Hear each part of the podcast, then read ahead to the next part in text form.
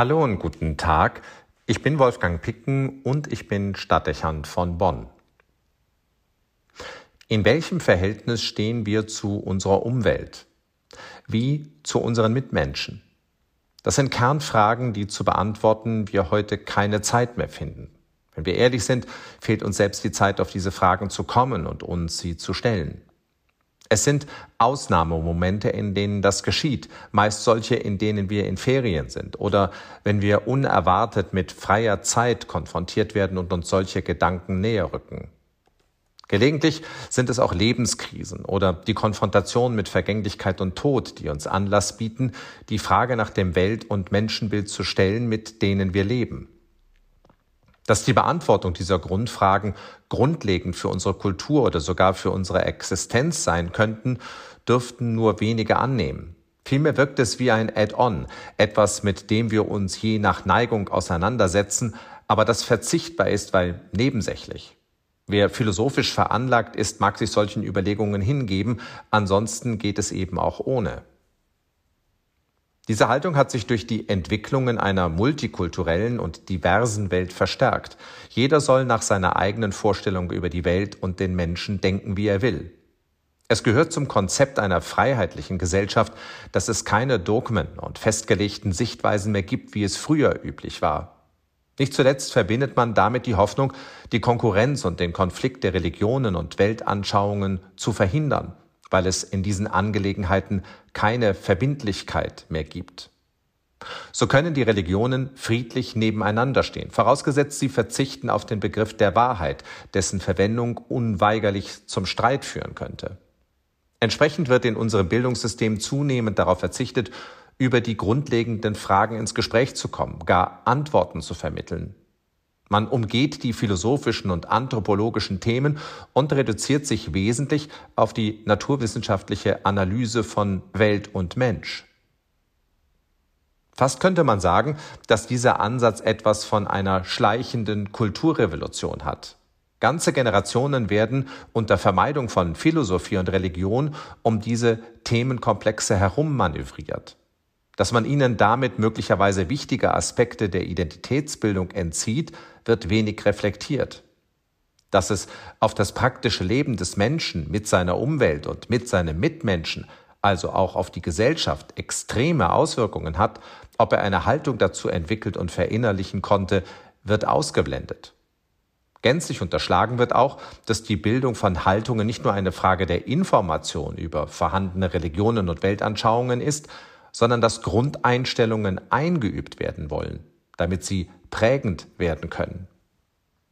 Es ist ein fragwürdiges Verständnis von Bildung, wenn es nur noch auf Wissensvermittlung reduziert wird und nicht hinreichend der Erkenntnis Rechnung trägt, dass Erkenntnis und Kultur ein Prozess voraussetzt, der nicht unwesentlich davon bestimmt ist, dass Bildungsinhalte gelernt, eingeübt und angeeignet werden.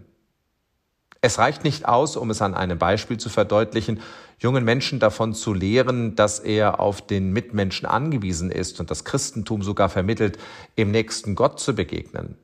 Man wird auch vermitteln und einstudieren müssen, was das in der Konsequenz an Verhalten verlangt.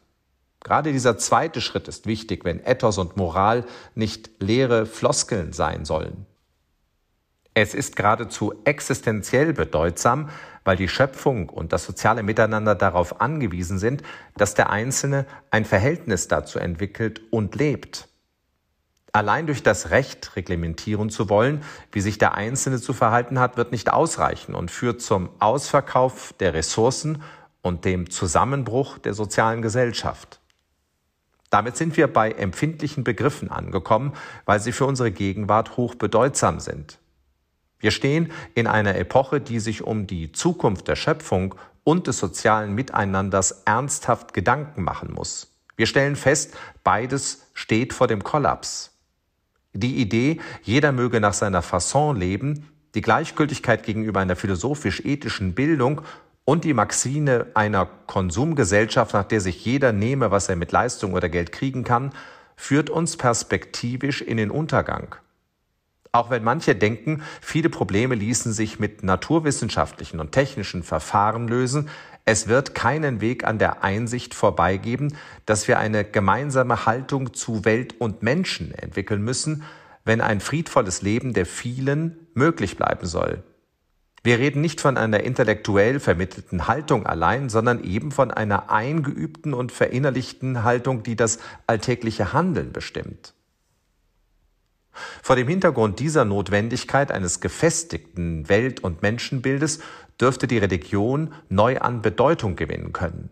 Wenn man Worte der Heiligen Schrift liest, die Jahrtausende alt sind, erkennt man eine tiefe Einsicht, die für jede Generation überlebenswichtig ist. Die Welt als treuhänderisches Erbe verstehen, das Gott uns Menschen überlässt, bis er von uns Rechenschaft verlangt. Davon spricht bereits der Psalm 24, der heute in der Messfeier gebetet wird.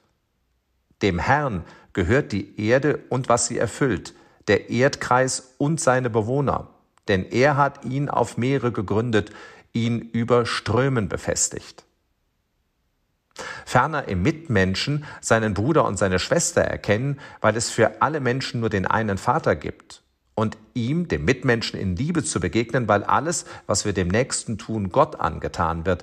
Das sind die Antworten, die das moderne Verhältnis zu Schöpfung und Mensch substanziell verändern könnten. Es ist die Lösung, sofern es nicht nur erkannt, sondern auch mit Leben erfüllt wird. Das Christentum ist für die Zukunft der säkularen Welt nötiger als viele denken.